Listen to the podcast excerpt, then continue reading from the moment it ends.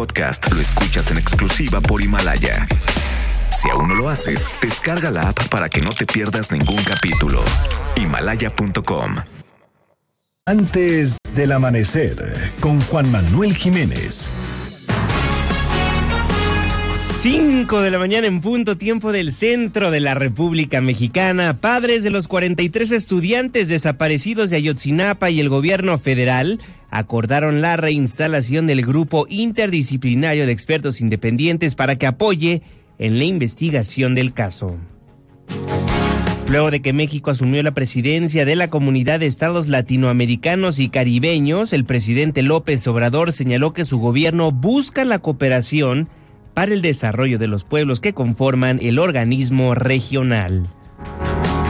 El secretario general de la OCDE señaló que el refinanciamiento de la deuda del país y de Pemex va a permitir al gobierno mexicano enfrentar un escenario en el que empeore el entorno internacional.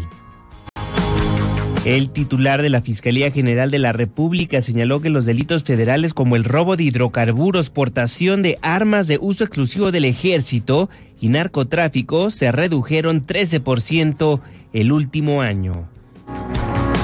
Y en información internacional, de acuerdo con investigaciones de la Universidad de Sydney, los incendios forestales han matado a más de mil millones de animales en todo Australia. Bienvenidos. Muy buenos días. Todavía no sale el sol, pero nosotros ya comenzamos. Antes del amanecer, con Juan Manuel Jiménez. Arrancamos.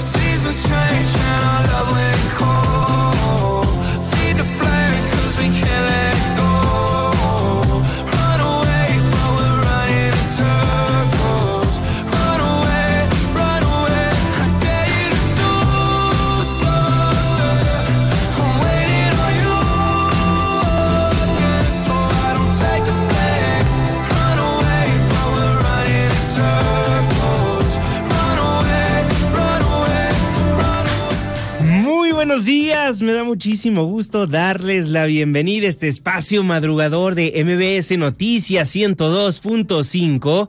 Gracias por acompañarnos antes del amanecer. Mi nombre es Juan Manuel Jiménez y como todos los días, como todas las mañanas, lo invito a que nos acompañe, a que nos sintonice hasta las seis en punto para que desde muy temprano se informe de las noticias más relevantes de nuestro país en este espacio, en este programa que hacemos absolutamente todos, por lo cual lo invito a formar parte de la expresión en línea y nos deje saber lo que opina de lo que le presentamos a lo largo de estos 60 minutos de información.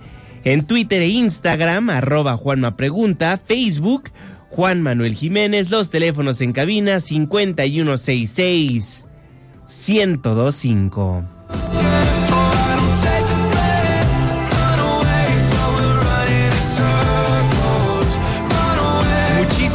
Gracias por empezar este jueves con nosotros. Estamos de vuelta en los micrófonos de MBC Noticias después de estar un poco enfermos y unos días de vacaciones, pero ya estamos de vuelta. Estamos una vez más frente a este micrófono con el compromiso de todos los días de informarle a usted con objetividad y veracidad.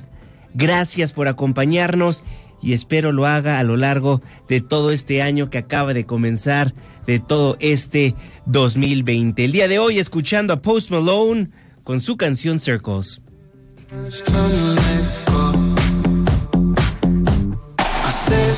El día de mañana, ¿a quién le gustaría escuchar? Márquenos, escríbanos en redes sociales. El día es jueves, la fecha 9 de enero de 2020, la hora 5 de la mañana con 5 minutos. Penúltimo día de la semana. Estamos en MBS Noticias. Antes del amanecer.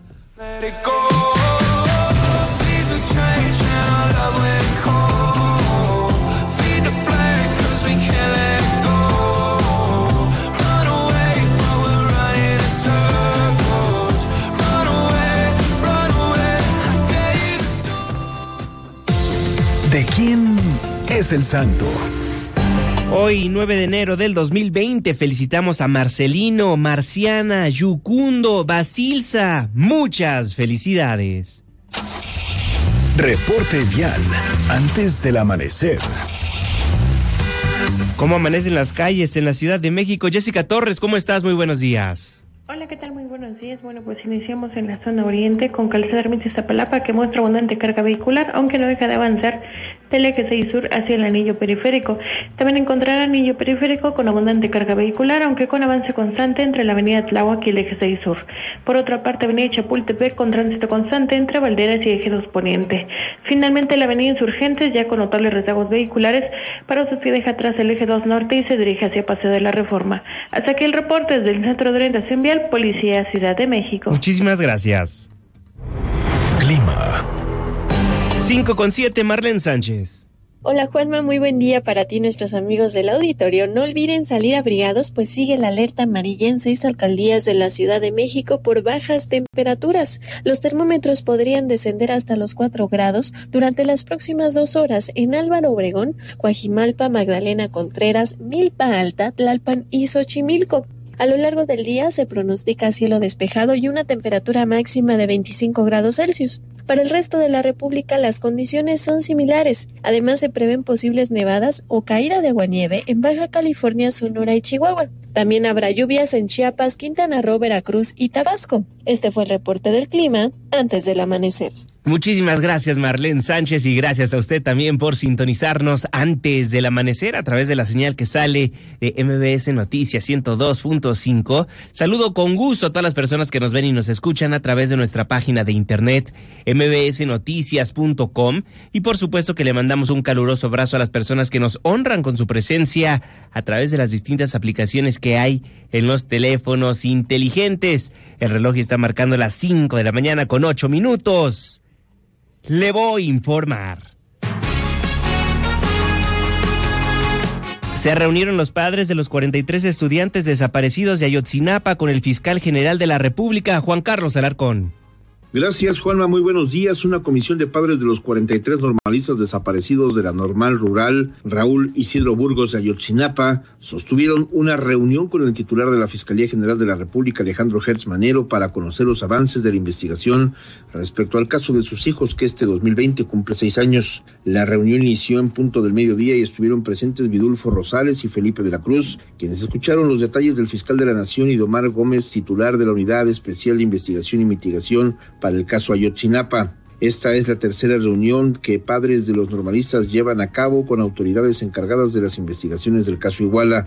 Cabe mencionar que una vez que concluyó la reunión, los padres de los normalistas no emitieron ninguna declaración respecto a la reunión. A su salida de las instalaciones de la Fiscalía General de la República, acudieron a otra cita a la Secretaría de Gobernación, donde tuvieron un encuentro con el subsecretario de Derechos Humanos, Alejandro Encinas. Para este jueves, los padres de familia sostendrán un nuevo encuentro con el presidente de la República, Andrés Manuel López Obrador. Hasta aquí la información. Gracias, Juanca. Los padres de los 43 estudiantes desaparecidos de Ayotzinapa y el gobierno federal acordaron la reinstalación del GIEI. ¿Se acuerda este grupo? El grupo de expertos independientes para que puedan apoyar así en las investigaciones del caso.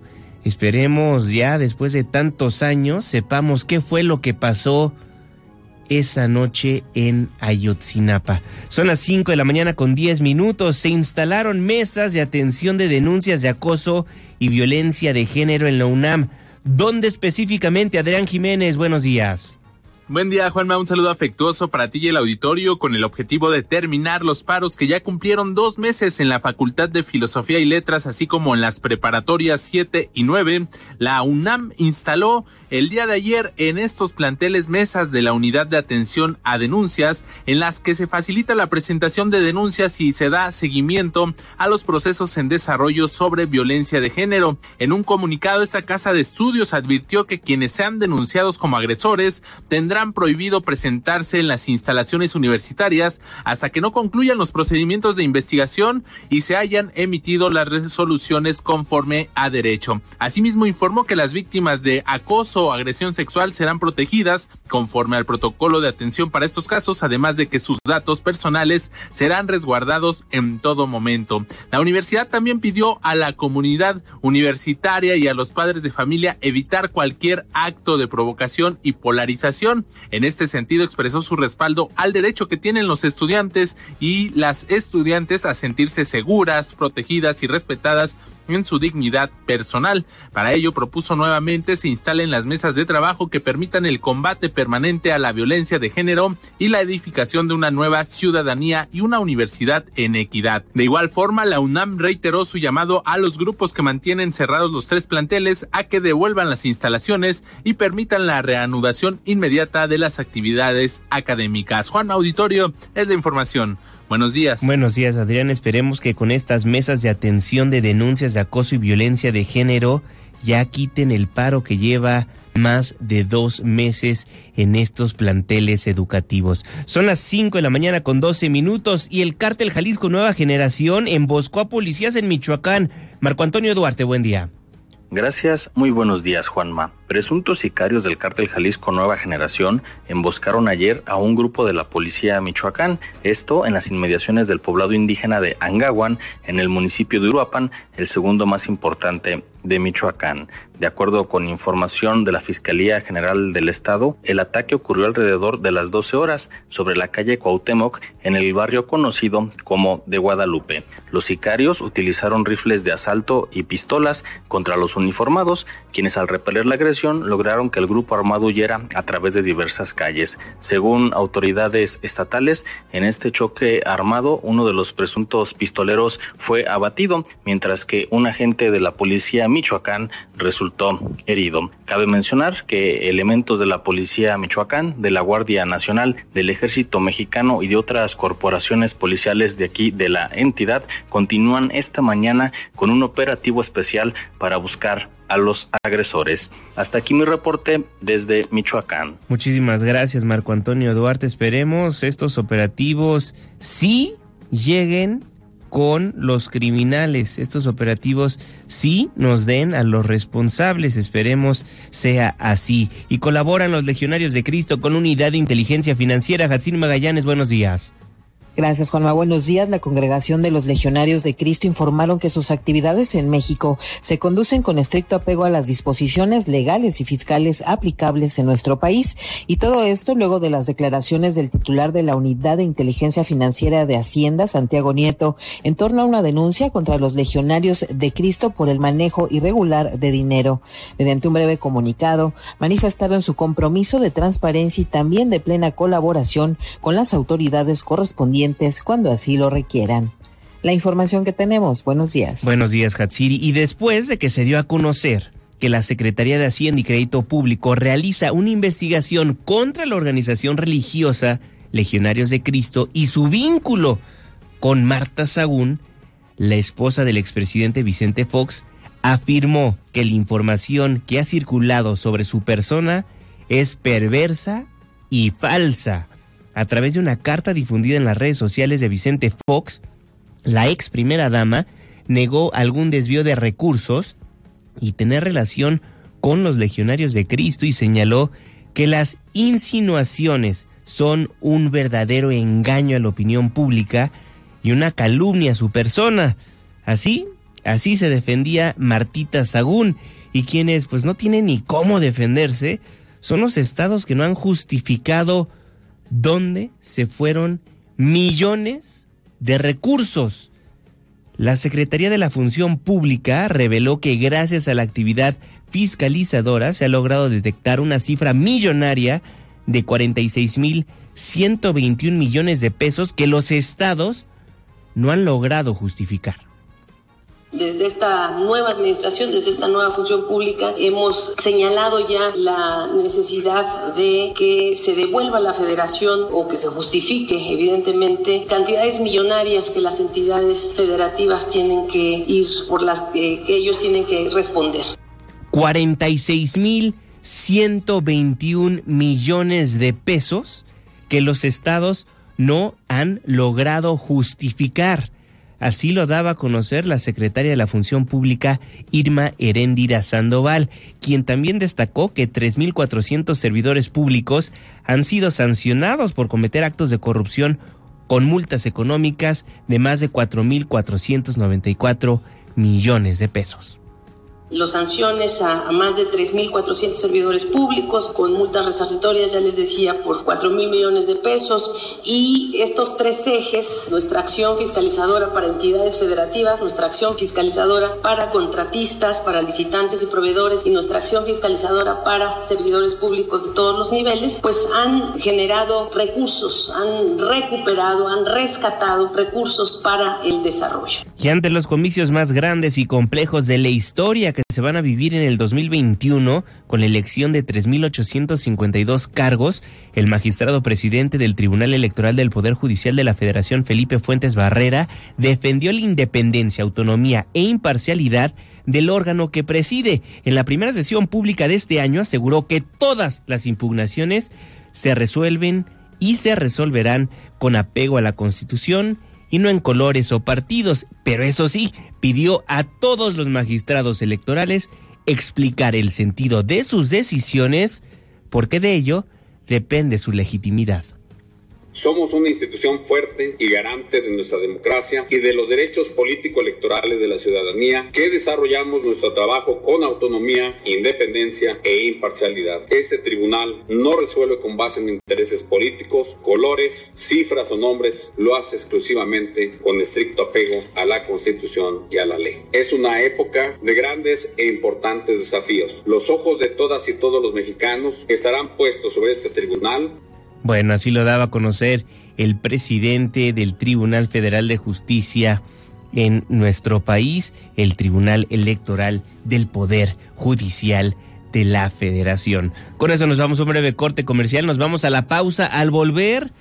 Año nuevo y problemas viejos. Tenemos que hablar una vez más de cómo están siendo amenazados los comerciantes en la alcaldía Cuauhtémoc los locatarios de mercados siguen siendo amenazados por la Unión Tepito. Y la Guardia Nacional únicamente está esperando una orden, una orden para poder, para poder así entrar al barrio bravo de Tepito. Le tendremos una nota exclusiva de Juan Carlos Alarcón. Twitter e Instagram, arroba Juanma Pregunta, Facebook, Juan Manuel Jiménez, WhatsApp 55 16 34 53 95. El día de hoy escuchando a Post Malone. En estos momentos, su canción Sunflower. Le tengo el reporte vial, la pausa. Y ya volvemos.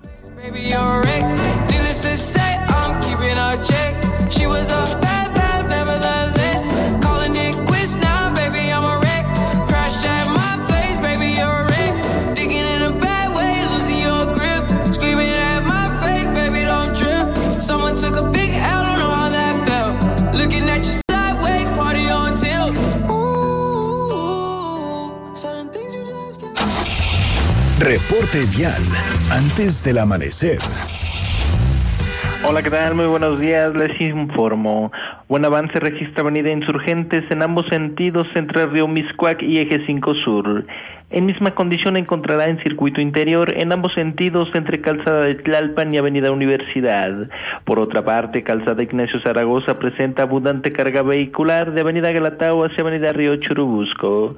Finalizando, José María Gizazaga registra avance constante de Pino Suárez a Eje Central Lázaro Cárdenas.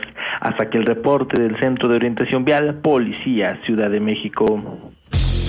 Antes del amanecer, con Juan Manuel Jiménez. Ya volvemos. Desde el amanecer con Juan Manuel Jiménez. Con Juan Manuel Jiménez. Continuamos. I want you out of my bedroom tonight. There's a way I can save you.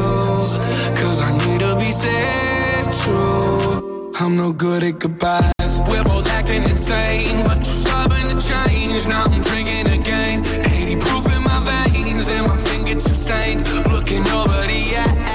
Goodbyes, Post Malone. Estamos de vuelta en MBS Noticias. Gracias por madrugar con nosotros. Yo soy Juan Manuel Jiménez y me da gusto nuevamente darle la bienvenida a este espacio del 102.5. Les recuerdo que nos escuchamos de las 5 hasta las 6 de la mañana de lunes a viernes. Márquenos, sea parte del espacio informativo, denos el reporte vial al aire, cuéntenos los problemas que hay en su colonia, en su barrio, en su ciudad. 5166125 o si lo prefiere, escríbanos a nuestras redes sociales, Twitter e Instagram arroba Juanma Pregunta.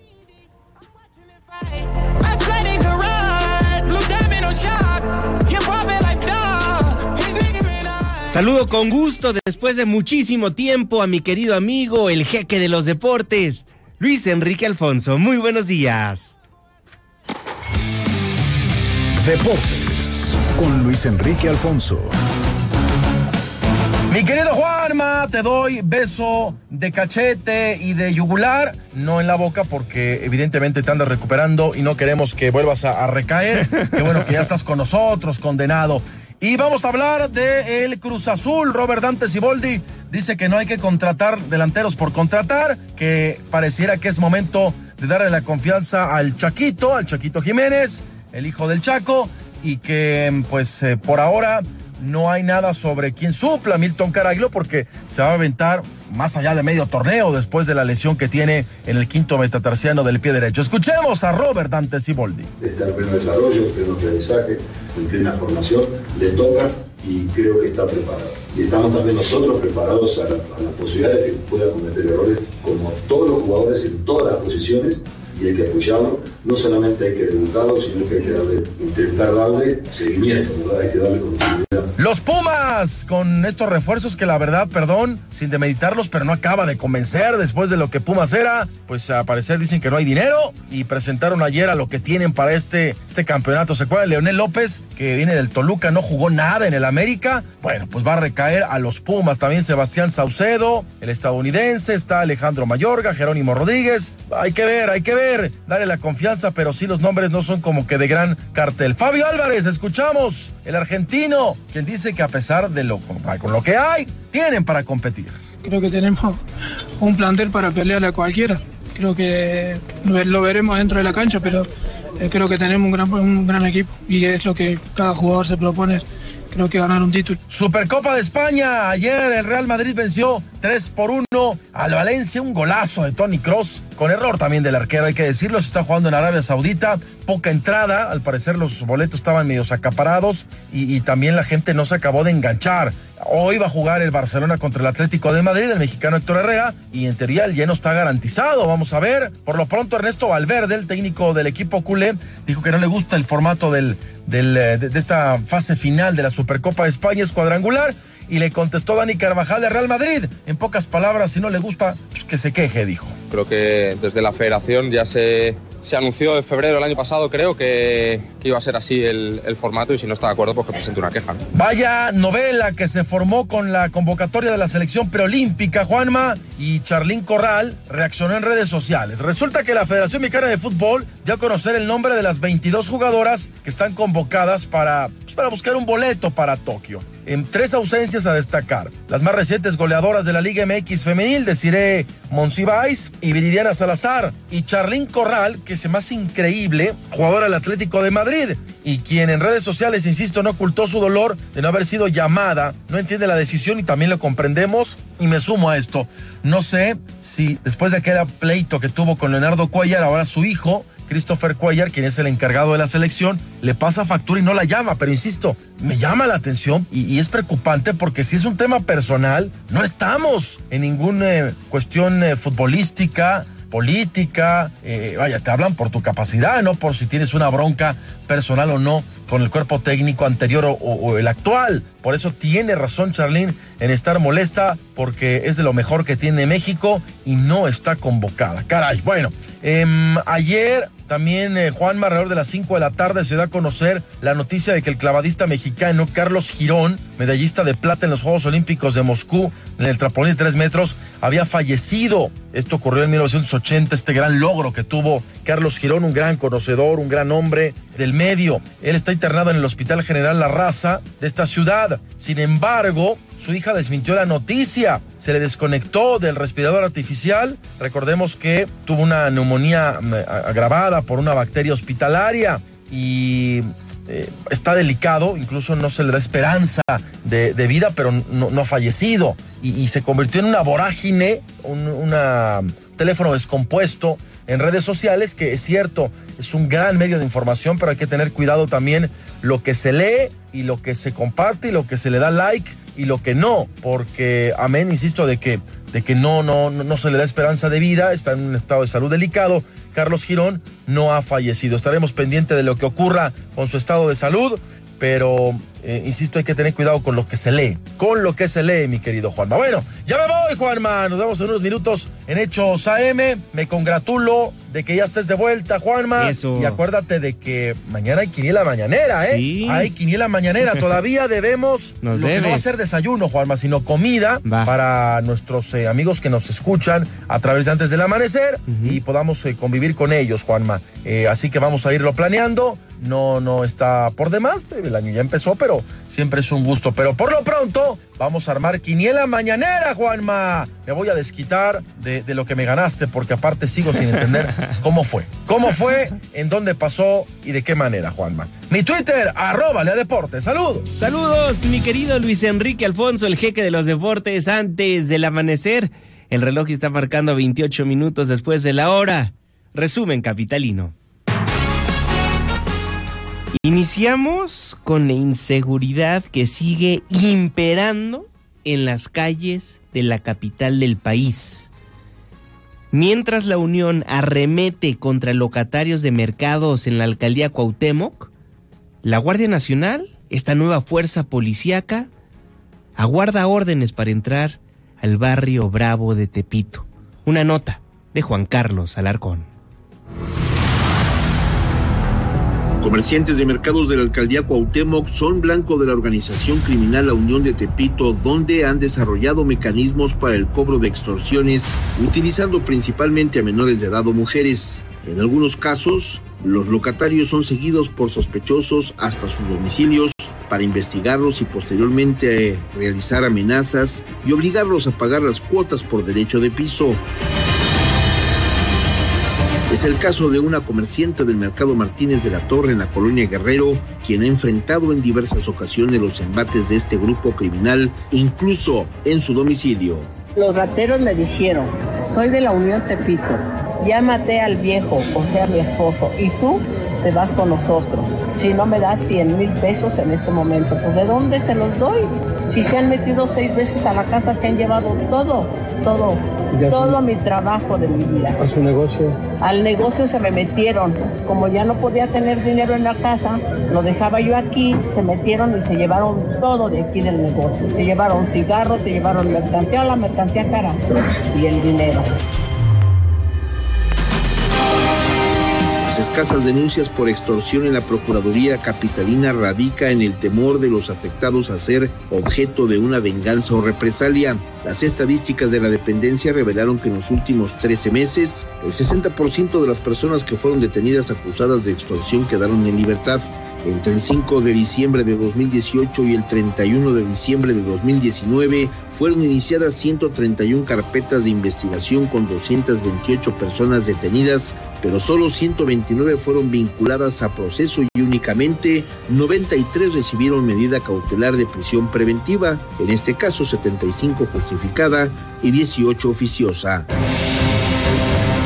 Pesar de los operativos policiales y los continuos golpes a la estructura de la Unión Tepito, comerciantes y vecinos refieren que es urgente que tome control la Guardia Nacional en la zona de Tepito, centro histórico y colonias aledañas. Al respecto, Martín Salvador Morfín, coordinador de la Guardia Nacional en la Ciudad de México, dijo recientemente que la corporación entrará al barrio de Tepito en el instante en que la jefa de gobierno Claudia Sheinbaum lo solicite. Ustedes conocen ya aquí los diversos grupos que hay que se tienden a convertir en cárteles porque aquí en México están sumamente controlados porque hay una acción total y coordinada. ¿Por qué no entrar a la zona de Tepito? En el momento en que la jefa de gobierno nos lo, lo pida, lo haremos. Eh, estamos actuando en áreas limítrofes. Al área de Tepito ya se ha entrado, ha entrado algunas fuerzas especiales, pero operativos especiales.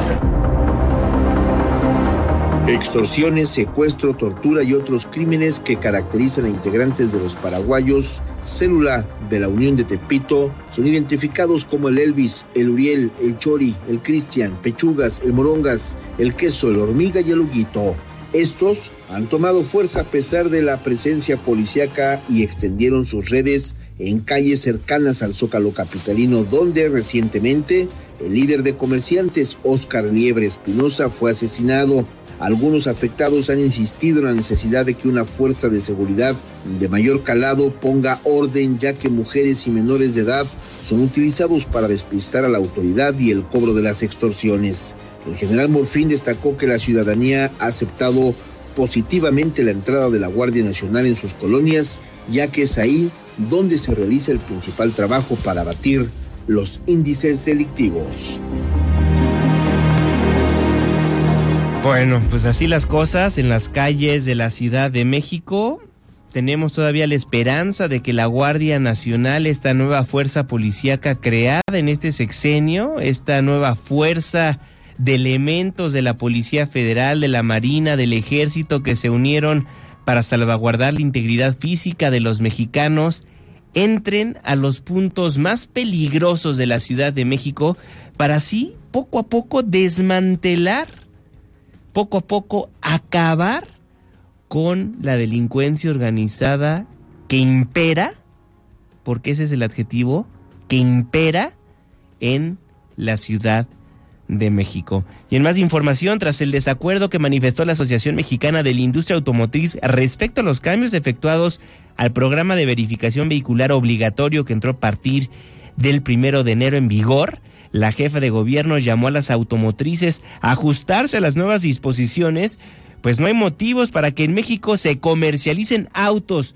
con estándares distintos a los que fabrican para Estados Unidos y Canadá. Entonces, este es el tema de fondo. ¿Por qué México tiene que seguir, o los habitantes de nuestro país, tenemos que seguir comprando vehículos que no tienen las últimas normas ambientales? Y si y son las mismas automotrices las que venden vehículos en Europa que las que venden vehículos en Estados Unidos, que las que venden vehículos en América Latina. Entonces, ellos también tienen que irse ajustando a hacer cada vez tecnología que sea mucho más sustentable y que sea amigable con el medio ambiente. Totalmente de acuerdo con la jefa de gobierno Claudia Sheinbaum se tienen que ajustar las mismas automotrices a las nuevas disposiciones porque no hay motivo alguno para que en México se comercialicen autos con estándares distintos a los que, a los que fabrican en otras partes del mundo, como lo puede ser Estados Unidos y Canadá. Y respecto a las quejas de los fabricantes de bolsas de plástico que aseguran que fue corto el periodo para adaptarse a las nuevas disposiciones, la funcionaria comentó que sigue abierto el diálogo pues se busca evitar que la inconformidad escale, a la, que no escale más bien al ámbito jurídico. No hemos estado cerrados, al contrario, vamos a seguir en reuniones con ellos, eh, pero es importante que los industriales también reconozcan que estamos en una nueva etapa en el planeta, en la ciudad, en nuestro país, en donde tenemos que proteger el medio ambiente. Entonces, se va a seguir platicando con ellos, no queremos llegar a ningún tema de amparos, ni mucho menos, eh, para ver de qué manera puede haber una transición hacia otros materiales. Oiga, por cierto, ¿a usted cómo le ha ido con esta nueva norma? ¿Le ha costado trabajo acostumbrarse? a que ya no dan bolsas de plástico? ¿Cómo lo está manejando? Déjenos saber a través de las redes sociales, Twitter e Instagram, arroba Juanma Pregunta. 35 minutos después de la hora. En más información de la Ciudad de México, seis empresas nacionales e internacionales se han inscrito para operar un nuevo parque de diversiones en el espacio donde antes operaba la Feria de Chapultepec. Marina Robles, la secretaria de Medio Ambiente de la capital, dio a conocer que en una primera reunión con los interesados se elaboró un cronograma de trabajo para la presentación de los proyectos. La funcionaria detalló que las empresas siguen trabajando en sus propuestas finales para que así puedan hacer un análisis financiero y una evaluación sobre el tipo de parque de diversiones que podría operar en este espacio que se mantiene cerrado, recordará usted, desde el pasado 28 de septiembre de 2019, porque hubo un accidente en uno de los juegos, en la Quimera, el cual dejó dos personas muertas y dos heridas. Por lo pronto, seis empresas nacionales e internacionales están interesadas. Se registraron seis empresas. Ayer tuvimos una primera reunión con ellos para darles la información sobre las condiciones del predio y estamos elaborando junto con ellos un cronograma de trabajo para la presentación de los proyectos. No, no tenemos todavía una propuesta final de cada una de ellas. Lo que están haciendo es analizando tanto cuestiones de atracción como los propios resultados de la encuesta hicimos de acuerdo con el gobierno capitalino, será en el mes de abril cuando se anuncie el proyecto elegido que va a sustituir a la feria de Chapultepec. Oiga, y prepárese, ¿eh? prepárese porque a partir del primero de febrero las tarjetas viejas de acceso para el metro y tren ligero serán inservibles en su totalidad. Adrián Jiménez, ¿cómo estás? Buen día. Buenos días, Juanma. Un saludo afectuoso para ti y el auditorio. A partir del 31 de enero, las tarjetas viejas de acceso para el metro y tren ligero serán inservibles en su totalidad, mientras que en el caso del Metrobús será a partir del 21 de febrero. Así lo informó la Secretaría de Movilidad, la CEMOVI. En un comunicado, la dependencia anunció que a partir de dichas fechas iniciará el uso exclusivo de la tarjeta de movilidad integrada en metro, tren ligero y Metrobús, además de que también estará en funcionamiento en el trolebús de eje central y en la ruta de autobuses RTP de circuito bicentenario.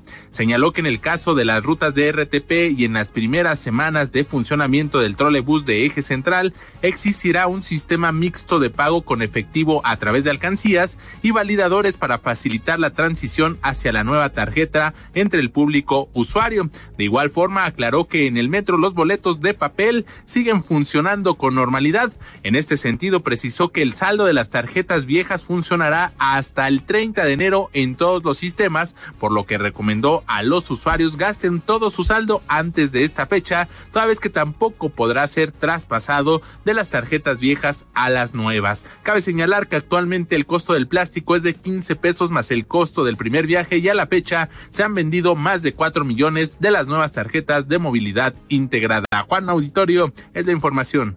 Buenos días. Buenos días, Adrián. Entonces, si no ha comprado esta nueva tarjeta multimodal, le costará 20 pesos.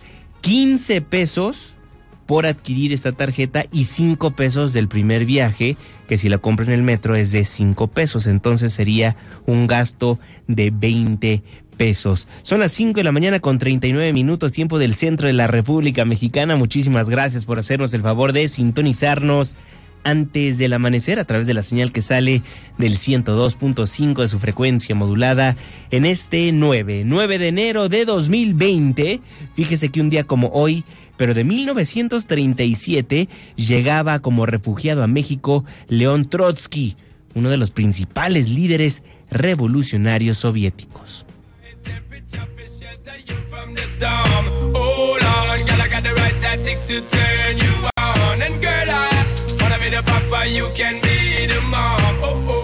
Y también un día como hoy, pero de 1973, nació el cantante jamaiquino Sean Paul, por eso escuchamos su canción Temperature.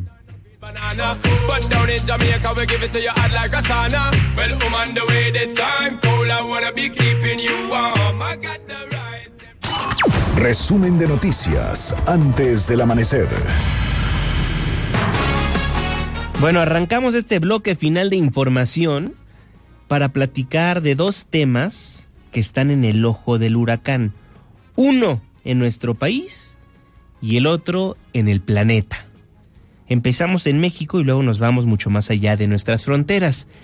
Desde el año pasado se dio a conocer que a partir del primero de enero, con la entrada en funciones del Instituto de Salud para el Bienestar, el INSABI, las personas sin seguro social recibirán atención médica y medicamentos gratuitos sin restricciones, pues ya no necesitarán afiliarse ni pagar cuotas. Le voy a leer literalmente el boletín que mandó la Secretaría de Salud hace algunas semanas. Lee así. Como parte de las acciones de transformación del sistema de salud pública que implementa el gobierno federal para garantizar atención médica y medicamentos gratuitos a toda la población, a partir del primero de enero de 2020, los beneficiarios del INSABI solo deberán presentar su credencial del INE, la CURP o su acta de nacimiento para recibir los servicios públicos de salud. Por tanto, ya no necesitarán acudir a un módulo, afiliarse y recibir una póliza. Tampoco tendrán que pagar cuotas anuales para ser atendidos en las unidades médicas como ocurría anteriormente. Sin embargo, la realidad es otra. Se supone que ya no iban a cobrar, pero no ha pasado nada de eso, sino que de hecho están subiendo los costos de, las estadías de las camas y todos los medicamentos los están cobrando. Desde ayer ahora le están cobrando 2.700 y si no pagan no se la dan y le están cobrando por día. Sí está caro, pero carísimo y, y como es una persona este, enferma, tiene esquizofrenia y mal del Huntington, como que no los quieren atender aquí, la verdad. ¿Para qué va a estar acá? No le, no le brindan la atención que necesita, entonces mejor no yo. La verdad no le han hecho nada, señorita, nada. De hecho, por tres días nos están cobrando 3.500 pesos. Está con puro suero allá adentro. Pagamos 88 pesos y ahora ya 500. Pues la verdad ahorita tengo problemas porque me están cobrando por dos días casi cuatro mil pesos. Y me dijeron que no, que si no lo deje que van a tomar cartas en el asunto. Digo, es indignante que nos traten de esta manera. De 88 pesos que pagábamos de hospitalización, nos subieron a 477. Entonces, así como yo, la mayoría no ha pagado porque no tenemos dinero para pagar. 500 pesos de cama diario quieren cobrarle a mi madre y pues nosotros somos personas de bajo recurso. Pues yo le pido al presidente más que nada de la manera más atenta que, que supervisen, que mandan supervisión, que supervise el hospital y director qué es lo que está pasando. Desgraciadamente esta enfermedad ya nos dejó en una pobreza. Seguir con sus estudios es casi mandarme a robar, casi mandarme a robar. No tenemos.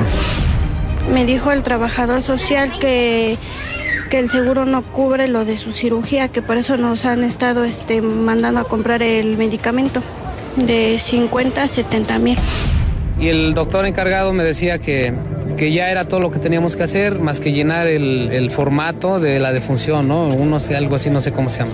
Y vamos allá y me salen con que tengo que pagar 3.328 y me están anexando eh, unos estudios que ya no se le hicieron. Hoy se los iban a hacer, pero como falleció temprano, pues ya no le hicieron nada. Si no pago, pues no me dan el cuerpo. Una situación gravísima. Le suben el precio brutalmente a las personas que buscan una atención médica. Y después de que varios medios de comunicación hemos estado recopilando testimonios y presenciando lo que pasa en los hospitales, el presidente Andrés Manuel López Obrador dijo que las fallas que está presentando el Instituto de Salud para el Bienestar se irán atendiendo. Ante los testimonios sobre el incremento de cuotas de recuperación, admitió que ese problema se está presentando en hospitales de especialidad y llamó a los usuarios a que no se preocupen porque seguirán accediendo al servicio y en mejores términos, aunque reconoció que hace falta informar puntualmente. Tenemos que ir eh, resolviendo lo de las llamadas cuotas de recuperación, porque en efecto eso impide que el servicio sea gratuito. Esto se da mucho en eh, hospitales de especialidades, pero se va a llegar a un acuerdo. Toda la gente, todo el apoyo, eso que tú, tú estás planteando debe de ser atendido de inmediato y no tienen que pagar ni por la atención médica ni por los medicamentos. Y hay resistencias, porque también los que manejaban las cuotas a veces y no todos, hacían mal uso de esos recursos. O sea, estaba podrido el sistema de salud pública. El primer mandatario también pidió a los afectados por alza de cobros o condicionamiento del servicio denuncien y presenten datos específicos para detectar irregularidades y atenderlas. Señaló que si hay problemas con el servicio es porque continúan las resistencias a los cambios que su gobierno impulsa y persiste corrupción entre quienes cobran las cuotas. Además, les pido a ustedes y a la gente, todos los ciudadanos, que me traigan los nombres y en dónde es que subieron la cuota de 70 a 500 pesos. A ver, ¿dónde? ¿Quién lo hizo? O sea, sí, Hospital General de México, pero eso es una abstracción. O sea, necesitamos nombre, quién fue el que padeció de este abuso. O sea, que nos ayuden, porque ahora le van a dar mucho vuelo a todas estas denuncias. En el mismo sentido, la Secretaría de Salud pidió a la población no derechohabiente a denunciar cualquier incremento de cuotas de recuperación en hospitales federales de alta especialidad e institutos nacionales de salud, ya que no se ha autorizado incremento alguno. La voz de Hugo López Gatel, él es el subsecretario de Prevención y Promoción de la Salud.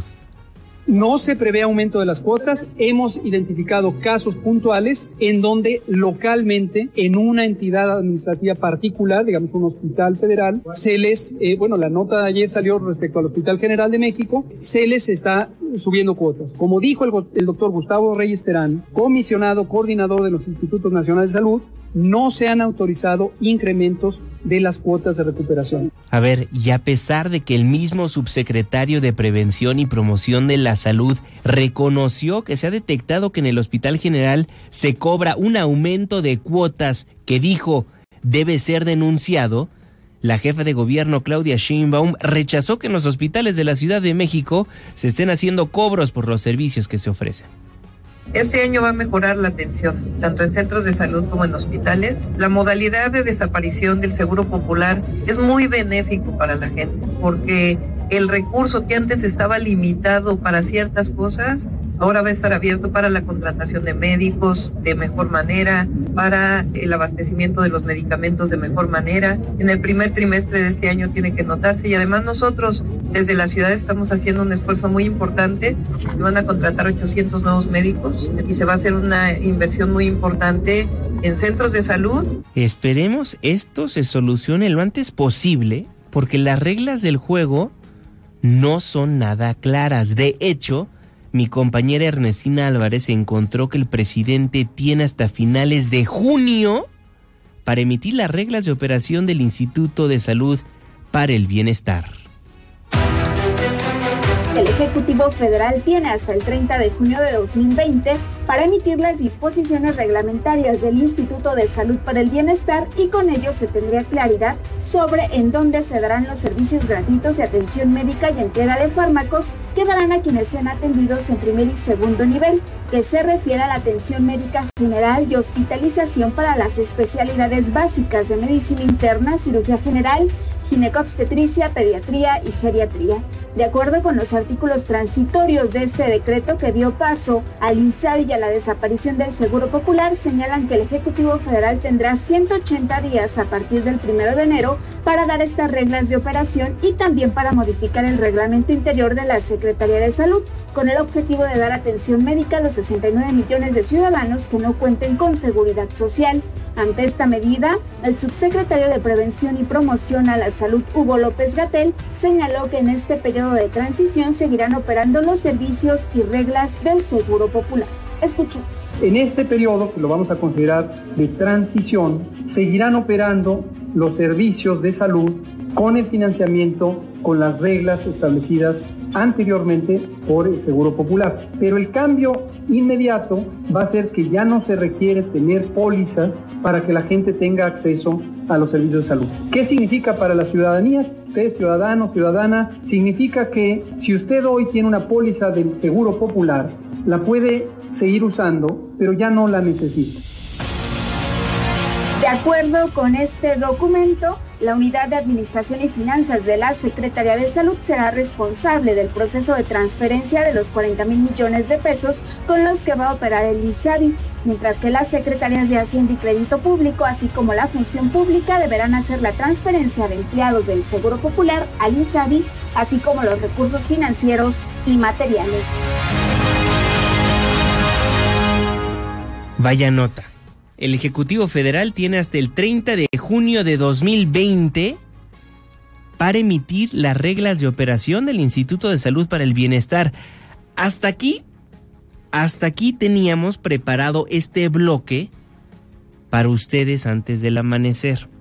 Pero ayer por la noche, mientras monitoreaba los demás medios de comunicación, me di cuenta que Miriam Moreno, una colega reportera de Imagen Televisión, tuvo la oportunidad de platicar con la directora del Hospital General de México, la doctora Guadalupe Guerrero Avendaño, quien explicó por qué el alza en las cuotas de recuperación. Escuchemos.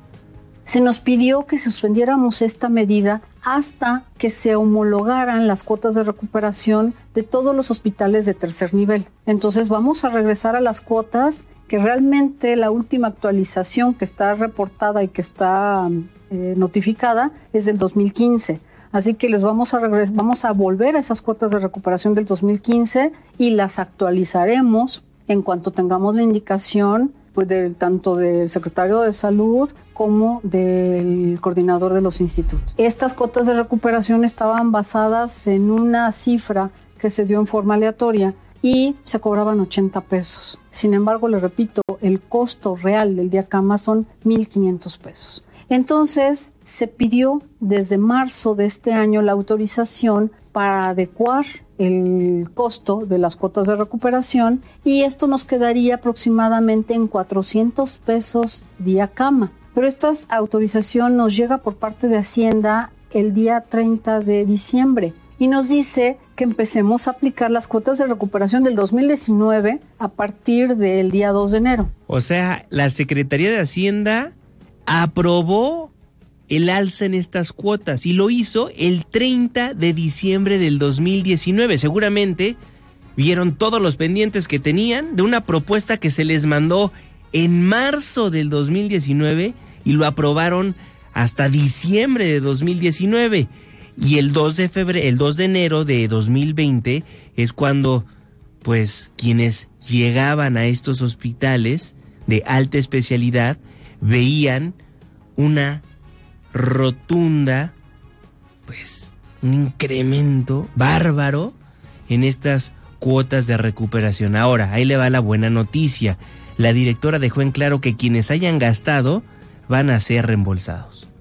Y aquellas personas que hayan pagado con la cuota de recuperación del 2019 se pueden acercar al área administrativa para que se les devuelva lo que pagaron. Entonces, quienes estén, vayan a hacerlo, pueden venir mañana, pasado mañana. Y, y, lo que sí que nos tengan un poquito de paciencia, porque sí es complicado, ¿no? Hacer una, revertir una medida. Bueno, estaremos al pendiente de esta información. Dejamos los temas de salud y nos vamos al terreno internacional. Como bien saben, hay tensión en el mundo, en específico en el Medio Oriente por el ataque de Irán a las bases de Estados Unidos en Irak. Esta agresión sucedió después de que el gobierno de Donald Trump perpetuó un ataque aéreo que mató al general iraní Qasem Soleimani. Esto ocurrió el viernes pasado. Estos incidentes han marcado una importante escalada en la tensión entre Washington y Teherán, pero ¿quién mejor para contarnos qué es lo que está pasando en esa parte del mundo que Maru de Aragón? Hola Juan Manuel, buen día a ti y a quienes nos escuchan.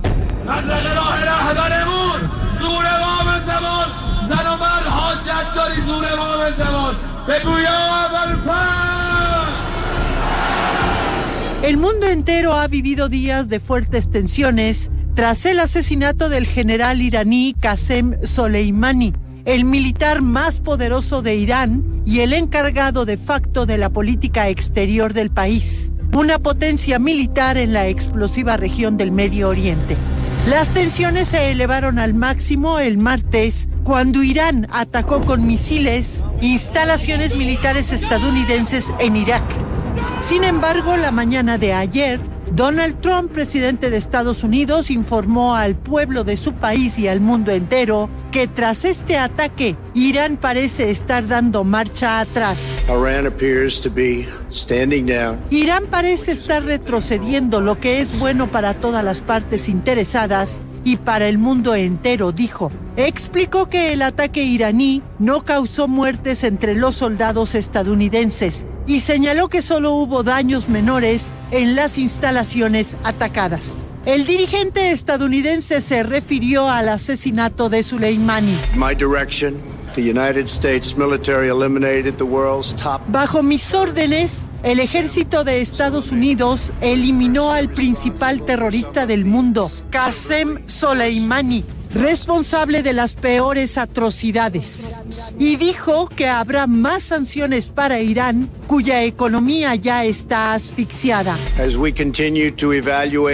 A medida que continuemos evaluando nuestras opciones y respuestas a la agresión iraní, Estados Unidos impondrá más sanciones económicas contra el régimen iraní, señaló. Como en ocasiones anteriores, Trump reiteró que mientras él sea presidente, jamás permitirá que Irán tenga armas nucleares. Irán ha sido el principal patrocinador del terrorismo y su búsqueda de armas nucleares amenaza al mundo civilizado. Jamás permitiremos que esto suceda, señaló. No obstante, analistas citados por el New York Times advierten que aunque ambas partes parecen haber evitado un choque militar en el corto plazo, el conflicto podría desarrollarse de muchas otras maneras. Irán tiene muchos grupos aliados en el Medio Oriente que podrían provocar problemas para las tropas estadounidenses desplegadas en esa zona o para aliados de Washington como Israel o Arabia Saudita. Incluso, dicen estos analistas, Irán podría lanzar un ciberataque en territorio de Estados Unidos. Es la información al momento. Gracias y feliz año para todos. Feliz año, querida Maru de Aragón. Ahí está muy bien desmenuzado qué es lo que está pasando en el Medio Oriente. Pero después de toda esta información que recopiló Maru de Aragón, seguimos con noticias en aquel punto del mundo porque dos misiles impactaron cerca de la Embajada de Estados Unidos en Bagdad. Patricia Estrada, buenos días. Buenos días, Juanma. Buenos días al auditorio. Dos misiles impactaron cerca de la Embajada de Estados Unidos en Bagdad la tarde del miércoles. Según el ejército iraquí, los dos cohetes cayeron dentro de la zona verde de Bagdad, en donde se encuentra la Embajada de Estados Unidos en Irak y otras misiones diplomáticas. Por el momento no hay informe de víctimas en la zona. El incidente tuvo lugar justo después de la medianoche, hora local. Medios de prensa de Irak difundieron la noticia con el sonido de sirenas desde el interior de la zona verde. Por otra parte, no está claro todavía quién había disparado los cohetes o de dónde fueron disparados. El incidente se presenta justo después de que el presidente Donald Trump diera un mensaje a la nación informando que no respondería militarmente al bombardeo de Irán a dos bases militares estadounidenses en Irak y en el cual no hubo bajas estadounidenses a decir por el propio mandatario. Escuchemos. The American people should be extremely el pueblo norteamericano debería estar extremadamente agradecido y feliz. No hubo estadounidenses heridos en el ataque de anoche del régimen iraní. No hubo que lamentar víctimas. Todos nuestros soldados están a salvo y el daño en nuestras bases militares es mínimo. El presidente Trump alabó el trabajo de sus militares en Irak y dijo que la alerta temprana que avisa de misiles funcionó muy bien, por lo que no hubo bajas en las tropas estadounidenses en Irak, un ataque que se produjo a varios días de que Estados Unidos ordenó precisamente el bombardeo donde falleció el general iraní Qassam Soleimani. El presidente Trump, quien busca la reelección como mandatario de Estados Unidos, dijo estar listo y dispuesto a extender lazos de paz con quien lo busque, por lo que por ahora se descarta una operación militar de Estados Unidos contra Irán en represalia por el ataque de ayer. Hasta aquí el reporte. Muy buenos días. Muy buenos días, Patricia. Muchísimas gracias a usted también por habernos sintonizado a lo largo de estos 60 minutos de información. Muchísimas gracias a Rocío Méndez por habernos pues cuidado el changarro unos días mientras estábamos enfermos y de vacaciones. Gracias Rocío Méndez, gracias a usted también por participar a través de las plataformas digitales Twitter e Instagram arroba Juanma Pregunta, Facebook Juan Manuel Jiménez. Dejamos el 102.5, nos pasamos al 104.9 en Exa FM. Le tengo un resumen de noticias cada hora a la hora hasta las 10 de la mañana y después nos vemos en la televisión en punto de las 7 de la noche en tu ciudad en tiempo real a través de la pantalla de ADN 40, el canal informativo más visto de México. A nombre de este gran equipo de trabajo, se despide de ustedes su servidor y amigo Juan Manuel Jiménez. Que pase un excelente jueves. Ya casi sale el sol. Nos escuchamos mañana en punto de las 5, antes del amanecer. MBS Noticias 102.5